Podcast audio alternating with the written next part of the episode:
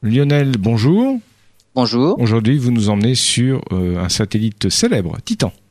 Titan, qui est la plus grosse lune de Saturne.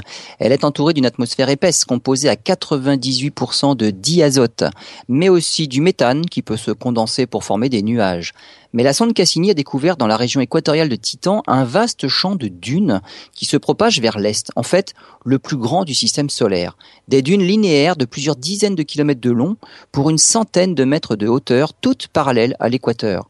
La nature des dunes est encore un mystère, mais on pense qu'il ne s'agit pas de sable, mais plutôt de polymères d'hydrocarbures, des sortes de suie qui proviennent du méthane de l'atmosphère.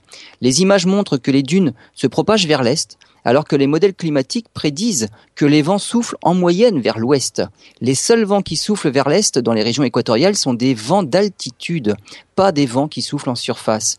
Une équipe internationale s'est penchée sur cette énigme et elle a montré que de rares mais fortes tempêtes de méthane devaient être associées à de forts courants descendants qui amènent au sol les vents d'est de la haute atmosphère, ce qui propagerait les dunes vers l'est. Ils ont aussi montré que le sable des dunes ne provient pas des mers de méthane liquide qu'on trouve dans les régions polaires, mais il se forme directement sur place dans les régions équatoriales. Cette étude montre que le plus gros satellite de Saturne a une atmosphère bien plus dynamique que ce qu'on ne prévoyait.